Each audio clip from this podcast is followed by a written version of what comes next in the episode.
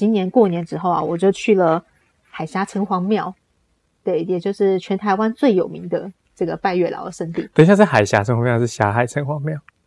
霞海城隍庙。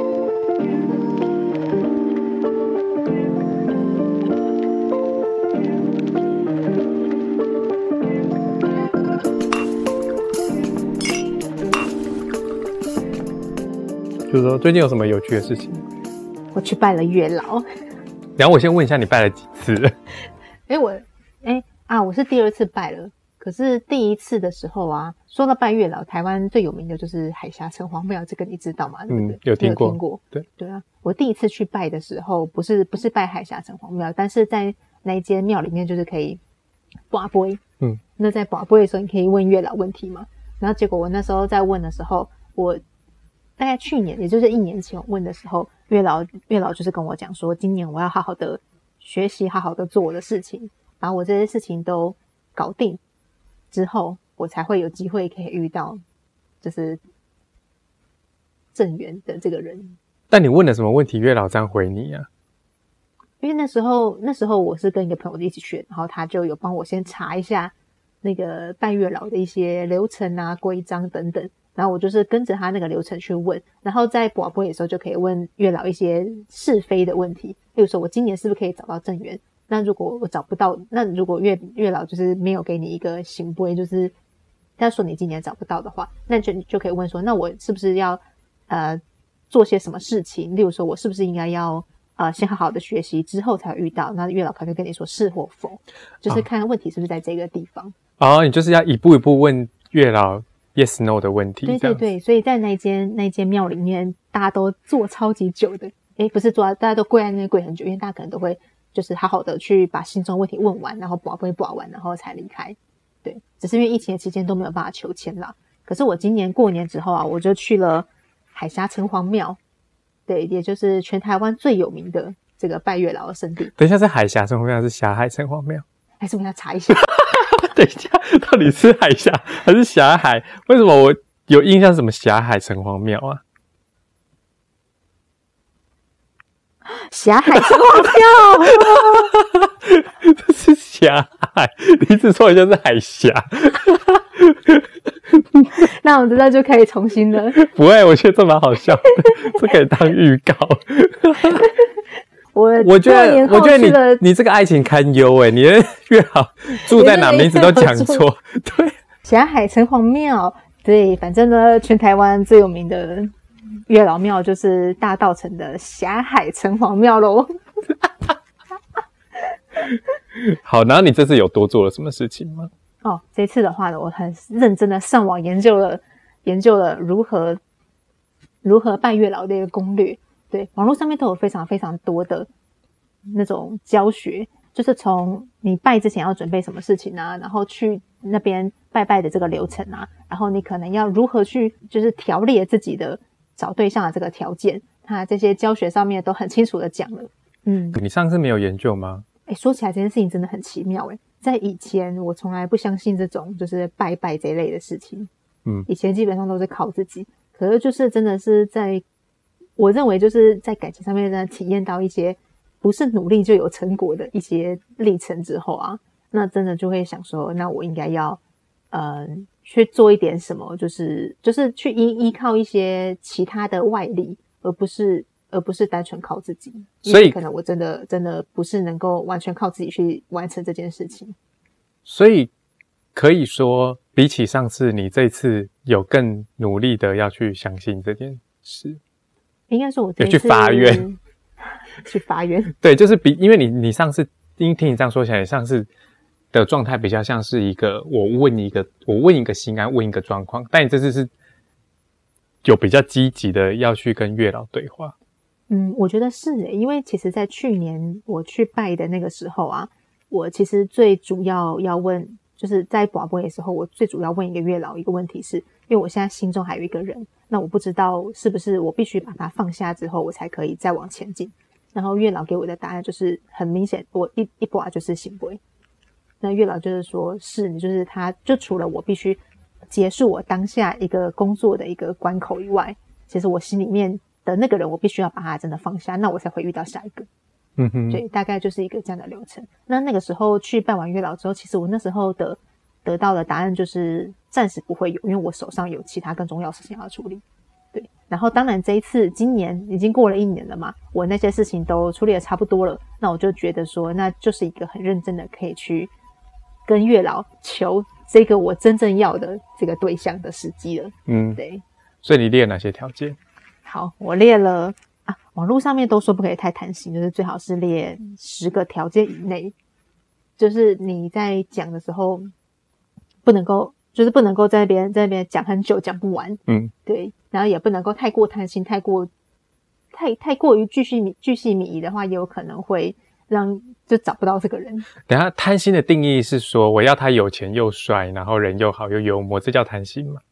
我觉得贪心这个点就是你根本不是这样的一个人。举举例来说，好，假设你根本就是一个很穷又没有钱的人，但是你要求对方是一个是一个什么富二代呀、超级有钱的，那我觉得这件事情就会不太不太切实际。哦，所以是你要垫垫你自己几两重。我觉得这个有很有趣，就是我必须得要了解我自己，然后我要去找一个跟我可以算是门当户对，或者是说跟我可价值观或者什么东西是类似的。嗯，也就是说，这东西是是有可能在我生活中出现。对，也就是说，当你希望对你的对象是拥有这样的一个价值的时候，那你自己是不是也有也有能够匹配得上的这个价值？但是我觉得这个价值并不一定是完全对等的。例如说，对方可能比较有钱，你可能比较没有钱，但是你可能在其他的部分，你也有比对方还要更有价值的地方。然后两边不管怎么样都是一个平衡的状态。那我觉得，我觉得所谓的正缘应该是两个人相处啊，条件上有一定的平衡的程度，那才能够称得上是正缘吧。等一下，我问你一下，所以网络上网友有在讨论何谓不要太贪心，或你刚刚讲那所谓的跟自己不要差太多的这个条件，是网友归纳出来的，还是你自己感觉到的？这个的话，其实也是之前听一些那种两性心理学相关的这种这种呃影片啊，或是教学啊这方面，其实蛮多都会提到的。就是你在你在找对象的时候，第一个一定是会去会去条列说，呃，假设你想找对象的话，第一个你的目标一定是对方也想找对象，嗯，一定是这样子才有可能，因为一个巴掌拍不响嘛。然后再来就是你会衡量对方的条件，对方也会衡量你的条件。所以本来就应该要怎么说呢？有很了很了解自己，因为当你真的了解自己的时候，你也能够知道说，诶，是什么样的价值的人才能够吸引到我，然后什么样什么样条件的人对我来讲才是最适合的。好，所以你的条件列了什么？我的条件的话，其实就是我们平常看到这种外在条件以外，还有内在条件啊，原生家庭的条件，还有再来就是这个人的个性，以及就是我的需求。其实就是这些，我全部都有整理在我的那个列表里面。那我列表，其实我第一个最重要的是原生家庭的条件。对原生家庭条件的话，我会希望这个人，因为你应该看过那个什么妈宝男的影片，嗯，就是网络上面还蛮有名的一个妈宝男节目。所以我第一个条件就是，我希望原生家庭他们相处融洽，就是没有没有那种呃很 drama 的家庭的那种问题啊，或是。常常在争吵这种我不要，但是我希望这个男生他还是生活是跟家庭之间是有界限的，然后生活是独立而且可以自主的人，我觉得这点还蛮重要的。对，然后再来就是我希望这个人尊重而且支持我，但是不会过度干涉我对于事业或者是交友或者是学习这方面的决定。就是要黏，但是不能太黏。黏的话没有，我觉得我觉得黏是假设说你想做什么，他想要他会关切你在做些什么，那没有关系，但是他不能够太干涉我。例如说，例如说我想去找工作，他在那边说不行，你应该在那边带带小孩，你不能去找工作。那这完全就是跟我的人生价值观背道而驰啊。嗯那这种对象当然就没有办，就不会是适合我的人嘛。嗯，对啊。然后再来就是我很在意这个人愿不愿意跟我分享他的事情。如果每天跟他讲话说，哎，你今天去了哪里？没干嘛，那就很难聊下去。分享是蛮重要的啊。其实我、嗯我觉得，如果是我，我觉得愿意彼此分享，应该会算是我的条件的第一第一步骤。对，这个其实也算是我的第一步骤。只是我在列这个的时候，我不是列我我列这些条件的时候，不是说从最重要到最不重要，全部都很重要，是是，全部都是必要条件。对，所以顺序是没有关系的。嗯，对啊，一个愿意跟我分享很多事情，然后又可以聊得来的人，对这一点真的超级重要的，因为聊不来怎么一起生活？嗯哼，嗯，然后再来就是呃很基本的外在条件，身体健康，没有重大疾病，生活习惯正常良好。嗯，对，那这个这个主要就是我希望他自己会照顾自己，然后会就是至少例如说他现在一个人生活，他可以他会自己去做正常的家事。而不会在一起生活或结婚之后突然之间变个废人，然后再来一个就是姓氏合拍。OK，这很重要啊，这很重要啊，这很正常，亲密关系一定要有的，对。然后再来是，我希望这个人有他自己的交友圈，等于说他本来就有自己的朋友，但是呢，最好是以同性为主啦。嗯，不然你会吃醋。对，我也觉得说啊，什么？为什么跟他这个拍照女生是谁？你会没有安全感呐，就是对。但是他如果让你很有安全感是 OK 吗？比如说他会跟你报备他他要的，他去跟这个人吃饭，即使是个女生，但是他会跟你描述这个女生的状况，或者是甚至他会甚至他会认带你认识这个女生。我觉得这也是要看情况诶。如果说本来在饭局中有异性存在，那也没什么。可是如果说他不管基于任何理由，他单独跟这个女生吃饭，还是说相处。怎么比较长时间什么的话，那本来就是一个不太正常的情况。嗯，这我这我目前现阶段也不能接受，也不能接受，对不对？对啊，所以他如何拿捏就是跟其他人之间的界限，我觉得这个也是很重要的。对，当然就是拿捏界限什么的，每个人的标准不一样。那如果说他有他自己的生活圈，然后都是同性朋友，当然就还好嘛。嗯，就比较可以。那我去最后走向另外一个故事。又不是朋友的故事，又不是写小说，这我蛮想看的啊！不要好吗？哎，我之前才在网络上面看到有人问一个问题，就是哪一件事情比较糟糕？第一个是，就是这个男人跟你交往之后说，其实他已经结婚了；第二个是在恋情当中，这个男人出轨了，哪一个比较糟糕？出柜吧。出柜比较糟糕吗？因为结婚了不代表要分开，可是出柜代表要分开啦。哦，是哦，可是，哎，以我的想法的话，我会觉得是，呃，我会觉得出柜还好哎，因为我觉得这搞不好就是他的人生，就是他的人生，就是慢慢了解跟接受自己的一个过程。可是出柜，那你代表没有爱情了耶？没有，因为我的我的想法是，假设这个男人就是因为出柜没办法跟我在一起的话，那我可以接受。可是如果说他因为爱上另外一个女人，或者他有另外一个女人而不能跟我在一起的话，我没办法接受。他跟你交往，然后最后跟你讲，他其实已经结婚了。对，可是你们还有爱情呢？没有没有，我的意思是说分手的理由。刚刚这个题目的他的他的前提是这个男人要跟你分手，然后这两个原因你哪个比较不能够接受啊？其实我不能够接受是他有另外一个女人，因为他是女，他跟你一样都是一个女人。对对对，可是他你会觉得被比下去？对，我会觉得他没有选择我，这件事情不合理。可是如果说他只是他就是真的是性向的问题的话，那我就觉得说好，好吧，这好像不是能够勉强的来的事。理解。对，好，你还那你还有什么条件吗？其他的话还有还有大点？没有，我刚刚才讲了六点呢。哦，可以到十点是不是？我写了十二点。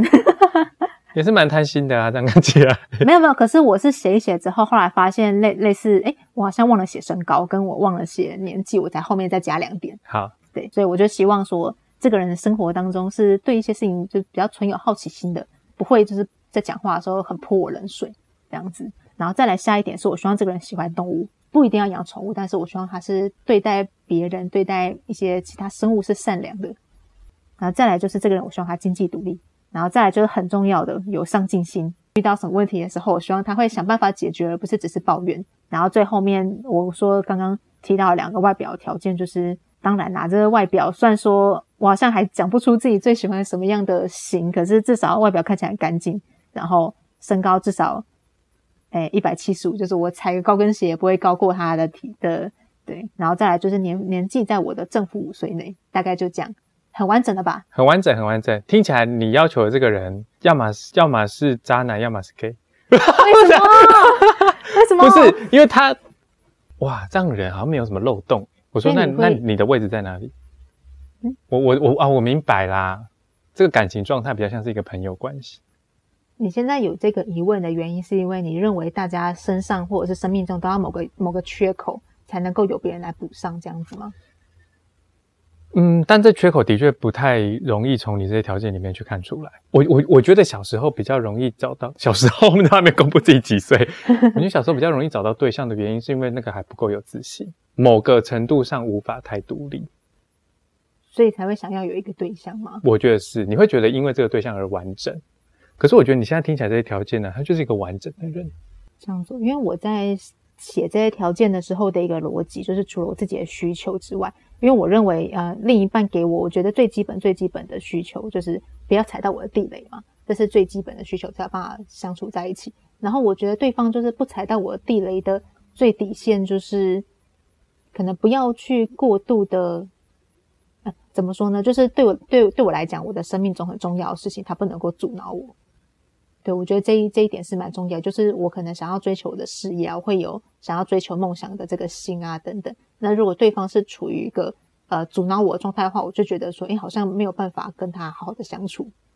我觉得这是最基本的要求了。那其他方面我都，那就除了刚刚我说的这个我的需求点的要求之外，那其他部分基本上我都是列，我认为自己是这样的人，嗯，那我才把它列下来。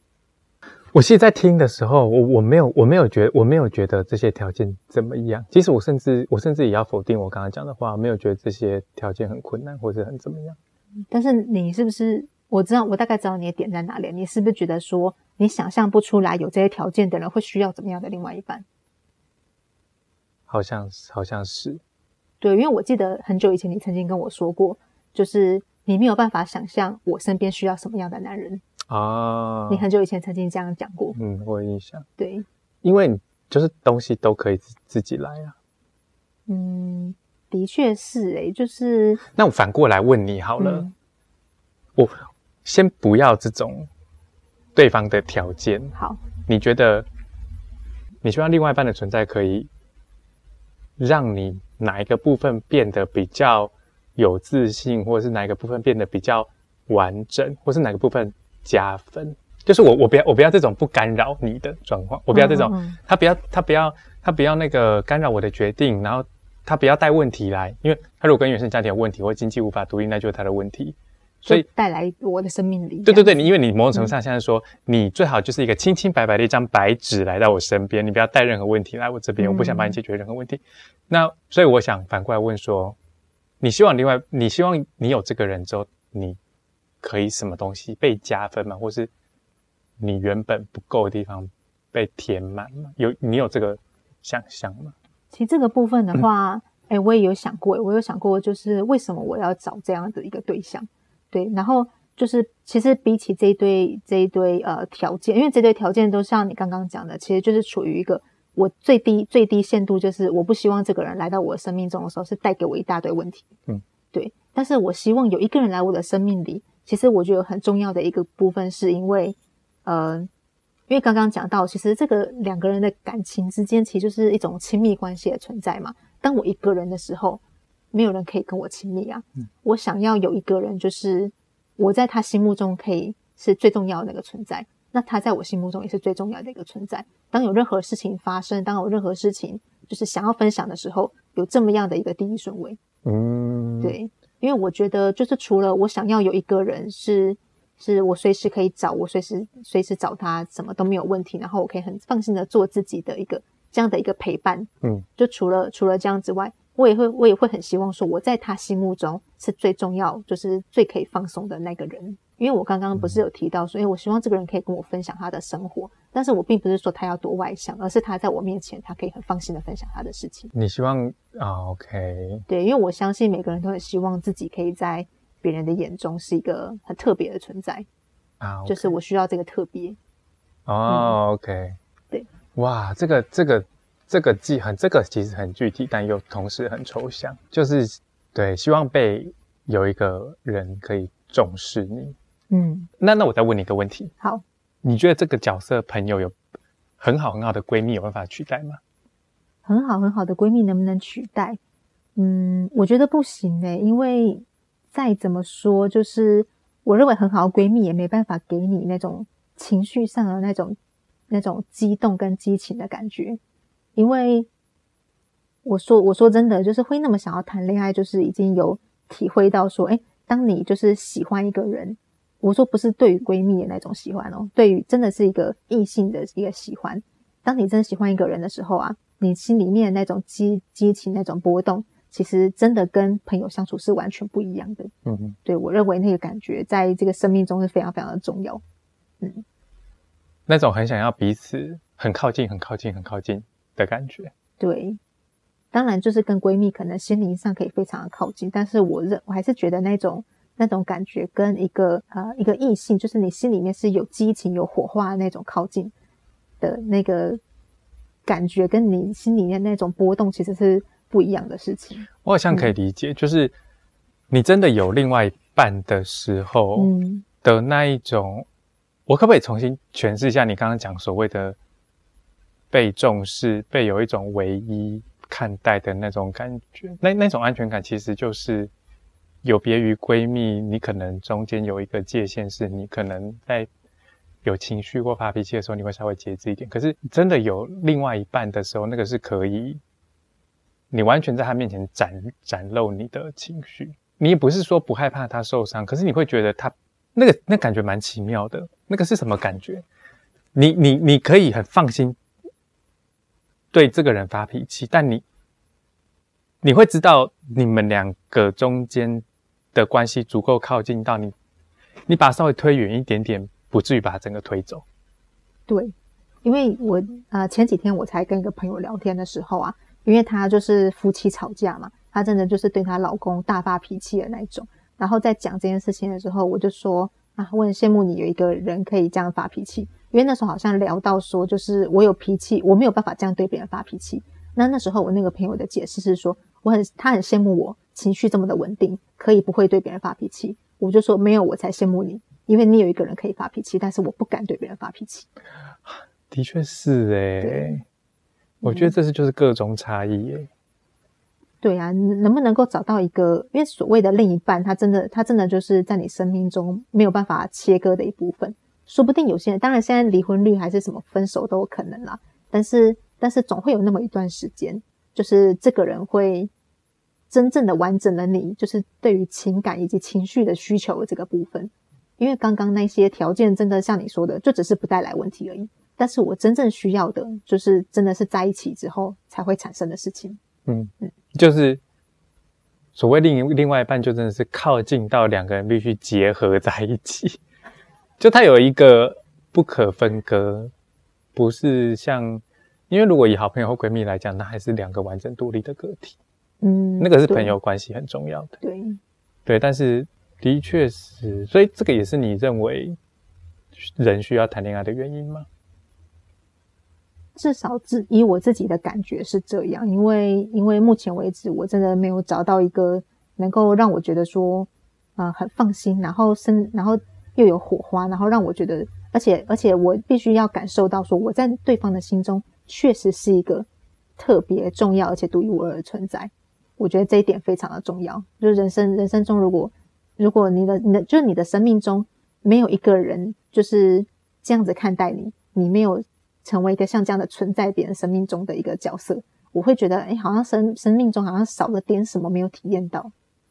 那我再我再问一个你可以可以不答的问题。好，就如果你有另外一半呢，那个那个你说你真的理想对象出现，你觉得你你你会带什么问题给他？我会带什么问题给？我也我会这样问，是因为我觉得我觉得你比较像是一个会尽量不把问题带给别人的人。可是实际上好像很难真的做到这件事。我认为我会带给对方的问题，可能还是在于，我还我不太确定会不会这样，但是我自己想象是觉得说我可能会呃没有安全感啊，可能会想要去怎么说呢？就是就是有一点去。哎，像我刚刚讲的，好了，就是我希望这个人什么事都跟我分享嘛。但其实这件事情我知道是非常难难控制到，因为每个人都还是属于自己隐私的部分。但是对方想要保留的自己的隐私的这些部分，可能会成为一个不安全感的来源。我认为我带给对方的可能是对于这个安全感的上的一些要求啊、信任的议题这些。但是这些我就认为说，这是一个在遇到这问题的时候，在我们自己去调整，在我们自己去自己去呃。去经历这些问题的时候，自己也会成长。所以这件这件事情就不是一个我这我现在在这边空想就可以解决的问题，嗯，而是它出现之后，怎么样去调整，怎么样两个人去沟通，那才有办法在这方面有有比较进步，在条件上比较进步的这样子。所以听起来就是你带着一份功课要到要找另外一半一起来把这功课完成，而这功课就是安全感的议题。对，但是这个功课就是属于自己的事情，而并不是你没办法控制的外物。其实这个也可以讲到我平常在看那些两性两性呃心理学这种影片上面讲的，男生跟女生想的真的不一样。但是女生女生通常会处于一个状态，就是她心里面不舒服，她不安全，她觉得没有办法信任这个男生，但她不讲出来，不把问题讲出来，变成男生要猜，男生很累，男生不知道怎么一回事。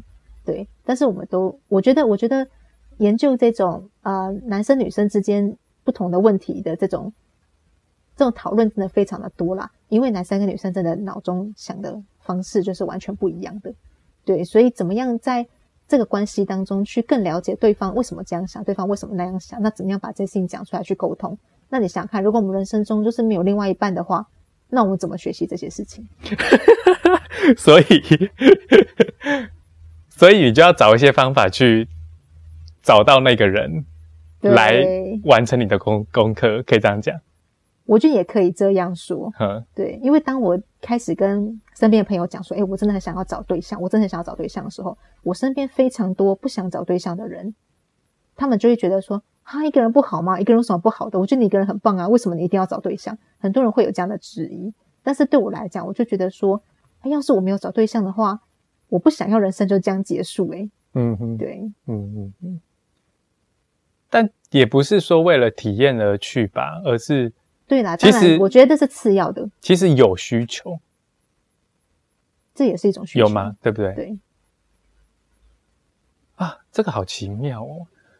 我就把恋爱这件事情，或者爱情这件事情，把它算提升吗？还算下降到需求的层次，还蛮微妙。我的确觉得人有谈恋爱的需求。我也觉得人必须要谈恋爱啊，对啊。那对你来讲的话，因为你已经是就是爱情长跑十年的人了，那对你来讲，你在心里面你还认定这是一个需求吗？我认为你对于这件事情的想法有没有跟过去有什么样的转变或是不一样？我认为，我认为如果没有进到感情里，我可能只认识自己一半，然后谈感情之后，你知道有很多那种羡慕、嫉妒、恨会浮上来，哦，就可以更了解说，哎，原来我遇到这个事情的时候，我是这样的一个人。然后你会有很多对另外一半的期待，有可能会落空。那落空就是在这个过程当中，你会看到你自己的另外一半。好像在这个感情过程当中，你会被你会被你自己的很多阴暗面攻击，或是被被打到一个就是很不像人模人样，然后但是你就会发现这就是这是一个，我觉得这也是一个了解自己的过程诶、因为人的一生里面，真的就是不断的在追求更了解自己。我觉得这是一生的功课。可是我并我生都在了解自己，然后拥有另外一半，我觉得就是一个一个，就像你说的，如果没有这个另外一半的话，好多部分你自己不会发觉，你没有认识到这一部分的自己。不会看到或是不愿不会愿意承认。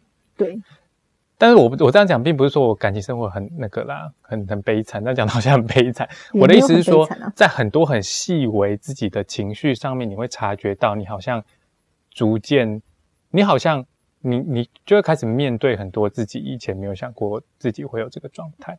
嗯，比如说，你以为你你你以为你是很大气的人，可是，在感情面发现自己根本小气的巴拉。小气巴拉，对啊，就是就是觉得自己好好吝啬给予在感情里面，可是对外你是很大方。嗯，那我觉得这东西很很微妙。对我发现，我发现就是以我自己的感觉来看好了，就是我对待朋对待对待我的好朋友，跟对待就是我喜欢的男人之间，就是我的我的给予，我也会有一个有一个不一样的，会有一个不一样的心态。就是当我在跟朋友对朋友好的时候，其实我可以对朋友很好，我一点都不介意。但是对于这个呃，对于一个男人很好的时候，我心里面会觉得说我他必须要给我相对应的情感的回报，嗯，我才愿意就是继续对他这么好，对。然后我就会发现，然后我之前也在想说，诶，为什么会这样子？对，这点我也一直没有办法理解，因为好像没有得到他的回馈的话，我就觉得自己吃亏了，嗯。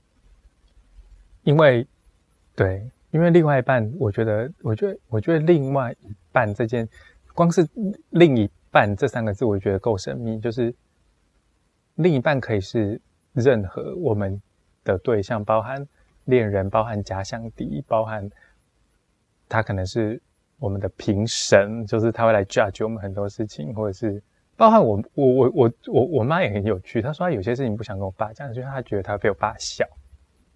哦，她很在意，就是她的老公就是怎么样看待她嘛？对啊，那你不觉得很有趣吗？就是。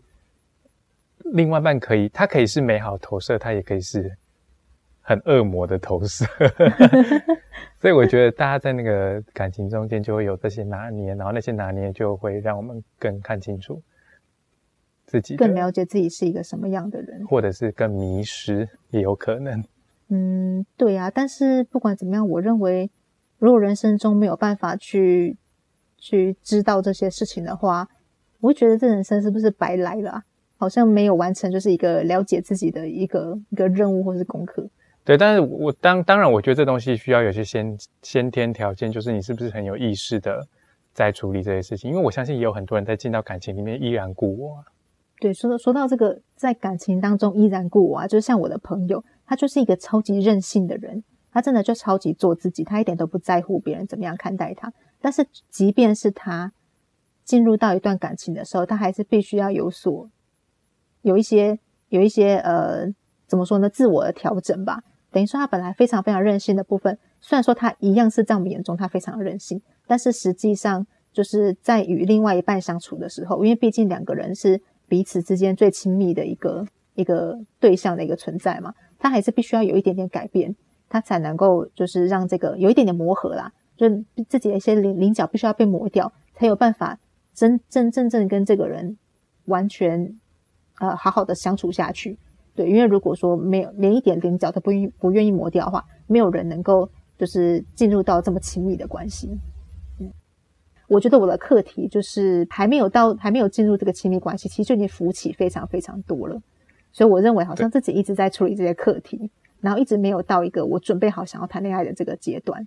对，所以才会变成说，我我刚刚也说了，大家都觉得，因为我好像不需要谈恋爱，我就是一个超级独立的个体啊。但实际上，我还是认为自己在心里面呢，在这个人生的阅历上，就是缺了那么一块，没有去完成它。嗯嗯。所以其实你也也你也读了你刚刚讲那些心理学的书，嗯，然后看了一些影片，有一些 tips。所以我们接下来可以继续来聊一下你的这些 tips 有哪一些。然后你也实际操作过，对不对？是，对。然后到底有没有成功呢？我觉得我们可以在。之后几集再跟大家，我们可以再聊。所以，我们今天这一集就就先到这边，我们下一杯酒再见哦。我是 Kier，我是 Lina，下次见，拜拜。